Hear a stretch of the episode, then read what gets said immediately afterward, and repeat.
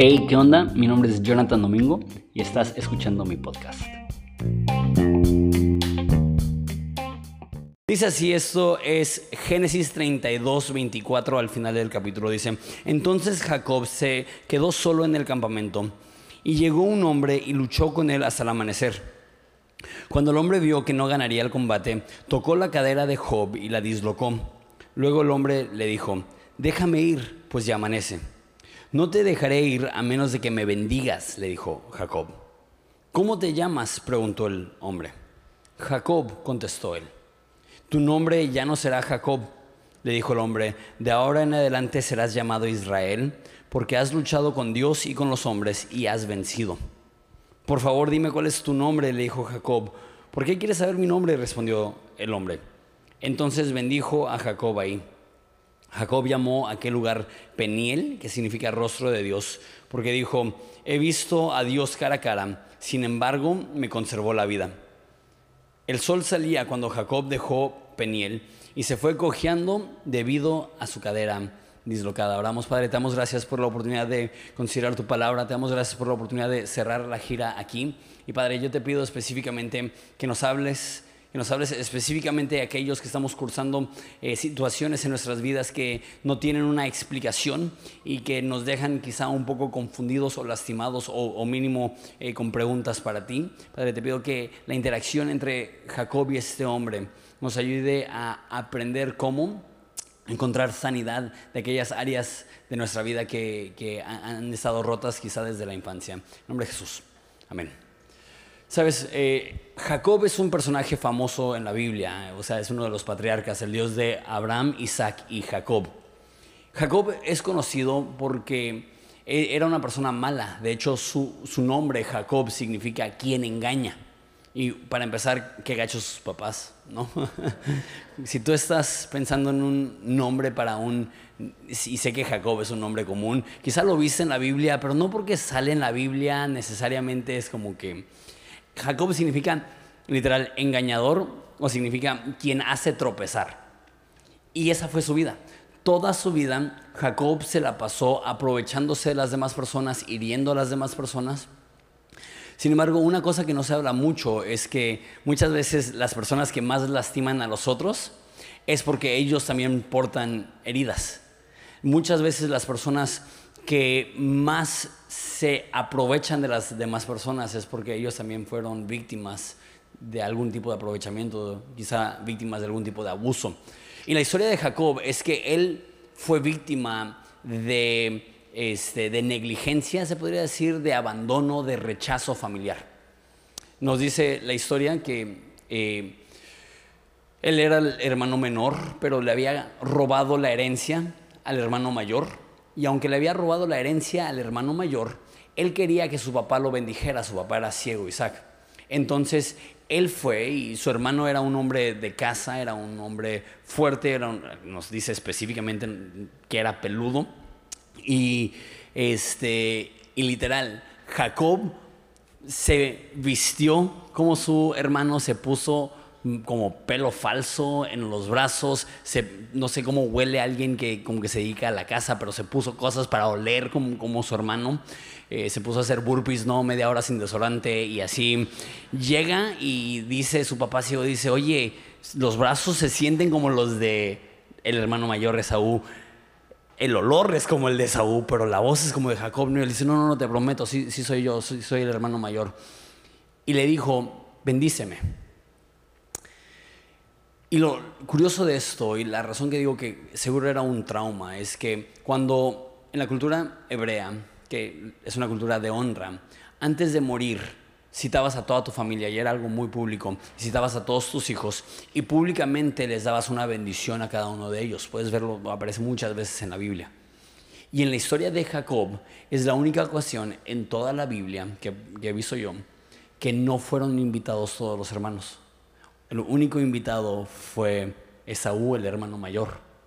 Literal, lo que Jacob le estaba recibiendo y lo que su papá Isaac estaba comunicando es, Jacob me da igual vivo o muerto. así, eh, eh, es algo muy difícil de entender el significado de que Jacob no tenía la intención de recibir una bendición de parte de su papá. Entonces él está tan traumado porque lo único que él quiere es que su papá lo bendiga, a tal grado que él está dispuesto a disfrazarse de su hermano con tal de escuchar a su papá decir te amo, te bendigo, creo en ti. Entonces está traumado, está traumado porque no solamente es que su papá prefiere a su hermano, es que su papá ama a su hermano y le da y es absolutamente indiferente hacia Jacob. Ahora no sé cuál es tu historia, no sé cuál es tu trauma, pero hoy en día en México el 50% de las personas que se crían se crían sin un papá en casa. Entonces, para empezar, muchos aquí portan heridas porque tu papá no estuvo presente. Y eso, es frustrante y eso es doloroso. Y ahora, aparte de eso, obviamente quiero tener mucha gracia hacia los papás porque pues muchos le echan ganas, pero ¿cuántos de esos papás que sí estaban físicamente presentes no estaban espiritualmente presentes o emocionalmente presentes o, al tanto de tus necesidades como hijo? Yo diría, y eso no es una estadística oficial, yo diría que mínimo el 50, si no es como el 75% de las personas tienen traumas provocadas directamente por su papá. Eso, hablando un poco de, Jacob. Y, eh, por ejemplo, ese no es mi caso. Yo tengo papá y mamá en casa, los dos eh, increíbles padres, y literal estaba hablando con mi terapeuta hace un tiempo atrás, y me, me hizo la pregunta, ¿tienes alguna, algún trauma, crees tú, de tu infancia? Y seguro la mayoría de personas dicen, sí, me pasó esto y esto y esto y esto. Y yo estaba pensando, dije, la neta no, la neta yo tuve una infancia increíble, papás que, que me amaron. Entonces entiendo que soy la excepción. Sin embargo, en la historia de Jacob, él sale de esta relación rota con su familia y él huye. Y lo que les dice la historia es que lo primero que él hace es que él busca una relación romántica. Se enamora.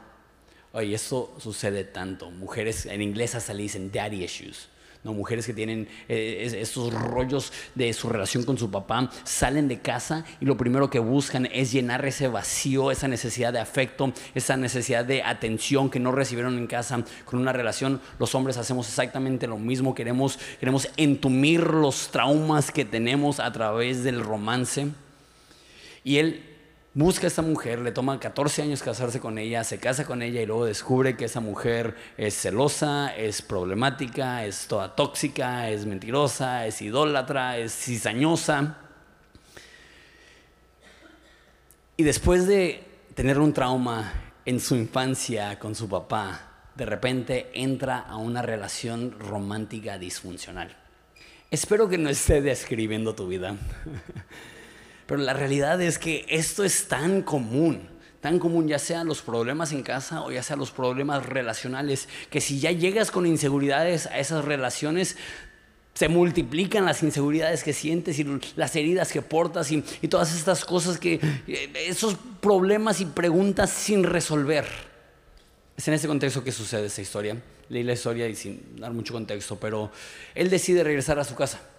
Él decide, ok, ya, ya hoy mucho tiempo su hermano mayor lo quería matar y decide regresar a su casa a enfrentarse a su hermano mayor. Y manda espías a preguntar, a, ver en qué condiciones está el hermano, si el hermano todavía está sentido porque le robó la herencia y luego aparte le robó la bendición, o si ya se calmaron las aguas y ya puede regresar en son de paz. Y regresan los espías y le dicen, tu hermano viene a verte con un ejército. Entonces Jacob hizo lo que todo hombre haría, que es que manda primero a sus hijos, después a sus mujeres, que también tan problemático era el cuate que tenía varias mujeres, pero las manda, ¿no? Y se queda solo. Se queda solo y se enfrenta con un hombre.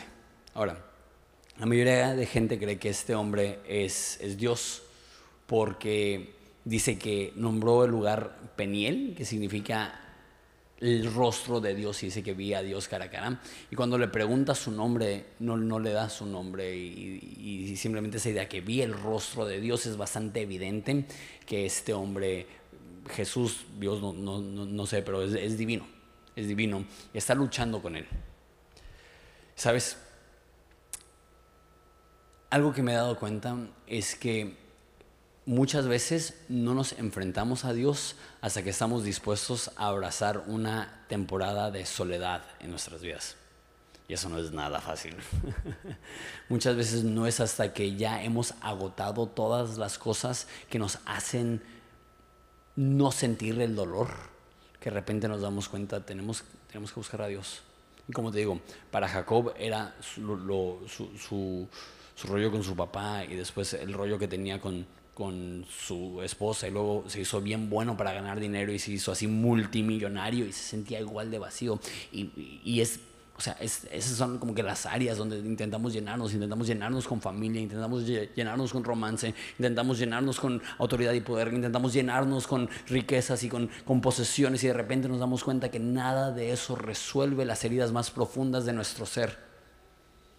Y de repente estamos solamente tú y yo Estamos solamente delante de Dios, más bien estamos tú y yo solos delante de Dios. Y es en ese lugar donde nuestra alma lucha con Él. Y dice que, que empiezan a, luchar y, y, no sé si, si tú alguna vez has luchado físicamente con alguien. Yo entrené, he entrenado en mi vida, si combinas todo lo que he hecho, como un año entrenado artes marciales mixtas, la mayoría de ese tiempo fue Jiu-Jitsu, que es como a base de lucha, similar a como lucha greco-romana. Y es cansadísimo el, luchar físicamente. Y dice que Jacob luchó toda la noche. Entonces ya lo imagino agotado, así con los brazos de fideo, totalmente cansado y sigue luchando y sigue luchando y sigue luchando y sigue luchando. Yo me identifico tanto con lo terco que es Jacob. Y lo que dice la historia es que al final nada más le toca la cadera y se la disloca. ¿Qué significa eso? Que en cualquier momento este hombre, le voy a llamar Dios, en cualquier momento Dios pudo haber parado la pelea, pero no lo hizo. Él dejó que Jacob peleara y peleara y peleara y peleara y luchara toda la noche. ¿Por qué? No sé, pero lo que sí sé es que es intencional y que si Dios permitió que Jacob luchara es porque había algo en la lucha que Jacob necesitaba. Y cuando están ahí, están hablando, y Jacob se aferra a, este hombre y le dice, no te voy a soltar hasta que me bendigas. Ese es el versículo favorito de muchos que predican prosperidad, que dicen, tú aférrate a Dios hasta que te dé ¿no? el carro de tus sueños, la casa de tus sueños. Pero te recuerdo, este cuate ya tiene, ya es multimillonario no es como que está aferrado así a Dios diciéndome, dame más camellos, ¿no? A punto de morir. ¿Qué es lo que está diciendo? Me voy a morir. O sea, viene mi hermano con un ejército, me siento solo, tengo miedo. Bendíceme. ¿Sabes? Cuando él va con su papá, él sentía el vacío del rechazo y le rogó, bendíceme. Y él sabía que era una bendición hueca porque iba dirigida a su hermano. Entonces él, él va con su esposa y le dice, bendíceme. Y la esposa resulta traerle más problemas que resolver problemas. Va a su suegro, que era su jefe, y le dice, bendíceme. Y le da un buen trabajo y se hace rico. Está hueco. Porque cuando buscas bendiciones en cualquier lugar que no es Dios, vas a terminar más hueco de como iniciaste. Simplemente así sucede, así lo permite Dios. Pero cuando llegas con Dios, te das cuenta que estás luchando con el único que es capaz de llenar esos huecos, con el único que es capaz de llenar esos vacíos. Y él se aferra a él y le dice, bendíceme, porque lo que él estaba buscando en mil lugares, por fin encontró la fuente que podía saciar, que podía satisfacer. Y dice, bendíceme. Y es curioso, Dios le dice, va, te voy a bendecir. Y le pregunta esto, ¿cómo te llamas? Lo que él estaba pidiendo realmente era, respáldame, ayúdame, que no me mate mi hermano. Pero Dios no va a su situación, va a su identidad. Porque normalmente con los traumas que tenemos, lo que más nos preocupa no es nuestra herida, sino lo que nuestra herida provoca. Déjate ver un ejemplo. tienes problemas porque, vamos a decir que eres una chava y tu papá no te mostró afecto, entonces te enamoras de cualquier sujeto que te muestra afecto, aunque sea tóxico, aunque no te respete, aunque no sea bueno para ti, pero te muestra un poco de afecto y esta ausencia y esta herida que tienes en, en, tu corazón, te, atrae a esas personas. La mayoría de personas dirían, Dios, ayúdame a no enamorarme de la persona equivocada. Eso es tu circunstancia. Pero si no tratas con la herida, no es suficiente remover la circunstancia. La circunstancia de Jacob era mi hermano me quiere matar. ¿Por qué me quería matar? Porque lo engañé, porque lo estafé, porque le quité el dinero, porque le quité la bendición. Él está preocupado por su bienestar físico, su circunstancia, su entorno. Dios se preocupa por su identidad. ¿Por qué te va? Puedes resolver tu entorno, pero si no resuelves tu identidad, es cuestión de tiempo hasta que tu identidad vuelve a estropear tu entorno. Entonces le dice, ok, te voy a bendecir. ¿Quieres que te bendiga? ¿Cómo te llamas? Y le dicen, engañador. Él le dice, ya no te vas a llamar engañador, ahora serás llamado Israel, que quiere decir gobernado por Dios. La identidad de Jacob era, yo me las arreglo. Si yo tengo que estafar, yo voy a estafar. Si yo tengo que engañar, yo voy a engañar. Si yo tengo que mentir, voy a mentir. Si yo me tengo que aprovechar de los demás, me voy a aprovechar de los demás. Si tengo que estafar a los demás, voy, a hacer lo necesario para vérmelas por mi propia cuenta. Y lo opuesto a eso es gobernado por Dios. Que ya no riges tú, ahora Dios rige. Ahí te va. Eso es algo que Dios me ha estado hablando mi, un chorro en esta temporada de mi vida. Le pregunta, ¿cómo te llamas? Jacob.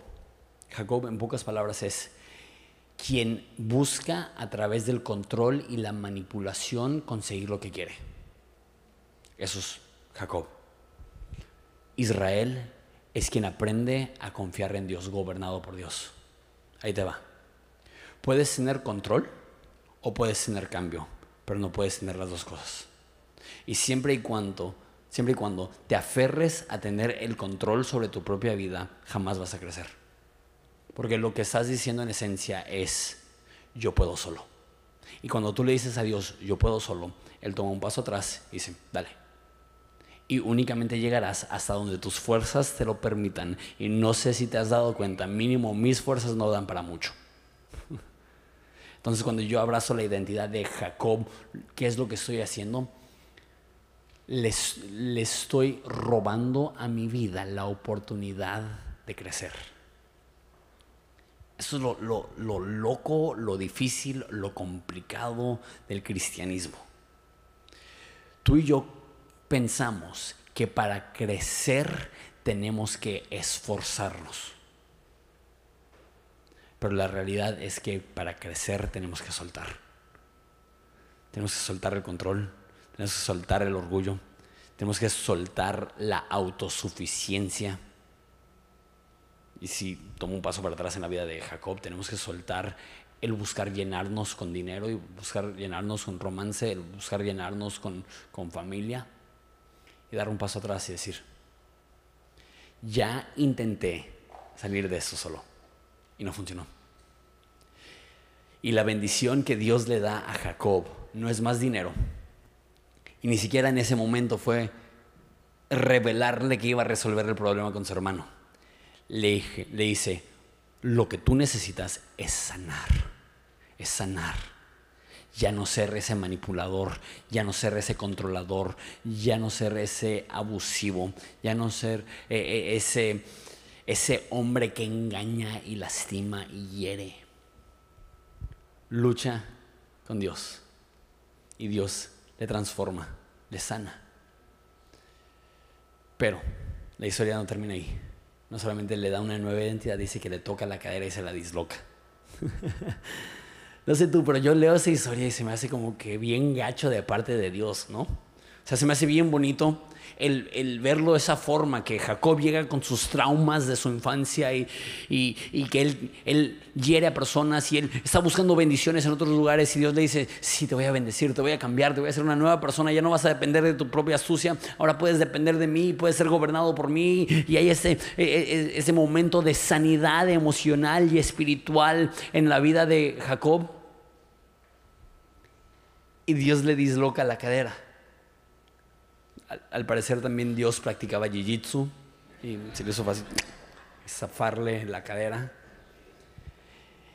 Y nos dice, no leí el último versículo, que los judíos dejaron de comer muslo por el muslo herido de, del patriarca, ¿no? Eso está un poco raro. Pero lo que me demuestra es que aún después de que Jacob murió, la gente seguía recordando esta historia por el muslo. Porque él le dislocó el muslo, la cadera. Porque al hacer eso, una de dos cosas, una de las versiones que más he escuchado, si puedo ir pasando la banda, ya estoy terminando. Una de las historias que más he escuchado es que eh, cuando tiene el bastón, ¿no?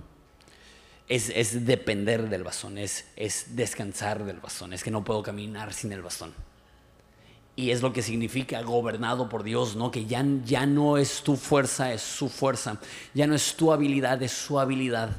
Ya no es tu poder, es su poder. Entonces el hecho que le dislocó la cadera y ya no puede caminar sin ayuda es un recordatorio constante. Depende de Dios. Aférrate a Dios. Descansa en Dios. Usa eso. Pero creo que hay otra cosa ahí. Por lo mismo que, que la historia continúa. Y miles de años después, cuando esté un niño judío hablando con su papá, oye papá, ¿y por qué no comemos muslo? Pues fíjate que Jacob estaba peleando con Dios y le dislocó la cadera y pues por respeto al, patriarca, no con... Y eso es lo que le dice, le dice Dios. Porque luchaste con Dios y venciste. Aunque salió cojeando, ganó.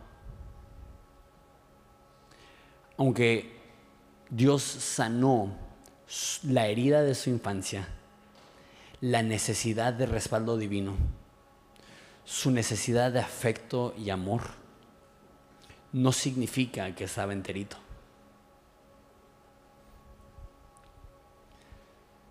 ¿Por qué? Porque hay, hay, algo en la ecuación de Dios, que Dios te puede sanar y que sigas cojeando. tú y yo pensaríamos que si sanamos, no se nos va a notar. Pero para mí el ejemplo más fuerte de esto, de una persona sana, pero con cicatrices, es Jesús. Que después de resucitar, Él decide seguir portando las cicatrices en su mano. No es que le dolía, él ya estaba perfecto, resucitado, pero él opta por tener las cicatrices. ¿Por qué? Porque las cicatrices comunican una historia. Y lo que Jesús quería es que por el resto de la eternidad Él fuera el cordero inmolado. Que Él pudiera portar en sus manos las cicatrices de su batalla. La evidencia de que Él también sufrió, de que Él fue azotado. Pero ¿sabes lo que me fascina de esa idea, aún cojeando o, de, la cicatriz? La historia que Jacob podía contar no era una de derrota, no era una de miseria, no era una de humillación. La historia que él podía contar es luché con Dios y vencí. Tus cicatrices, tu historia, tu trasfondo, tu trauma, tu dolor, Dios te va a sanar. Dios te va a quitar el dolor. Llegará el momento en el cual te sentirás pleno y podrás descansar sabiendo, ya no soy Jacob, ahora soy Israel. Ya no busco lastimar a las demás personas, ahora puedo ser de bendición a las demás personas. Ya no me rijo con mi poder, ya no establezco yo mi capacidad de crecimiento, ahora dependo del poder de Dios y yo voy a crecer hasta donde Dios me lleve. Dios te sanará cuando luchas con Él. Cuando tú tienes este momento donde te aferras a Dios y dices, Dios, bendíceme, Dios, sin ti no puedo, Dios te va a sanar, Dios te va a quitar el dolor, Dios te va a quitar el trauma, Dios te va a quitar esa cosa, esa herida de tu alma que tú pensabas que ibas a tener que cargar el resto de tu vida en tu relación con Jesús. Tú puedes sanar de eso, lo que tú, te sucedió, no tiene que seguir definiéndote lo que te sucedió no tiene que seguir traumándote. Lo que te sucedió no tiene que seguir frenándote. Cuando luchas con Dios, puedes decir, luché y vencí. Me dolió, pero vencí. Y las cicatrices, las cicatrices cuentan una historia. No de derrota, sino de supervivencia. No de que perdiste, sino de que ganaste. Pero es heroico. Es heroico. Porque aún Jesús resucita y la sigue portando para decir, hey, me enfrenté al pecado de la humanidad, me enfrenté a lo peor del mundo, me enfrenté a la ira de Dios, me destruyó, me mató, pero sabes que hubo una resurrección y ahora estoy completo, vencí la muerte, vencí el infierno, vencí el pecado, pero sabes, no me voy a robar la bendición de seguir contando la historia. Entonces, hasta hoy en día en Apocalipsis dice que es un cordero como inmolado. Aún hoy en día en el cielo Jesús porta sus heridas, aún porta sus cicatrices, no porque le duelan, sino porque sigue contando la historia. Y sabes que Dios te va a quitar tu dolor, pero Dios no te va a quitar tu cicatriz, porque si te quita tu cicatriz, te quita tu poder, te quita tu historia, te quita la bendición que tú vas a hacer para otros. Con tus cicatrices puedes llegar y decir, mira, eso es lo que me pasó, eso es lo que me hicieron, eso es lo que sufrí, eso es lo que perdí, pero mírame, sané vencí. Luché con Dios y gané. Luché con Dios y me dolió. Luché con Dios y me sentía perdido. Luché con Dios y fue una noche larga. Pero al final de esa noche Él me levantó y me dijo, hijo, ya no peleas solo. Ahora serás Israel, gobernado por Dios. Ahora yo peleo tus batallas. Ahora yo camino de tu lado. Ahora yo estoy avanzando contigo. Te dolió pero sanaste. Te dolió pero estuve contigo. Te dolió pero no estaba solo. En cada paso del camino. Dios estuvo acompañándonos. Dios estuvo con nosotros. Dios, ¿por qué no te pones de pie? Y vamos a cerrar esa noche llena de fe, llena de esperanza, diciendo, aún en mi peor momento, Dios seguía caminando conmigo. Aún en mi peor momento, Dios seguía de mi lado. Aún en mi peor momento, su plan es perfecto. Su amor es constante. Él no me dejó solo. No me dejó solo. ¿Por qué no levantamos nuestra voz?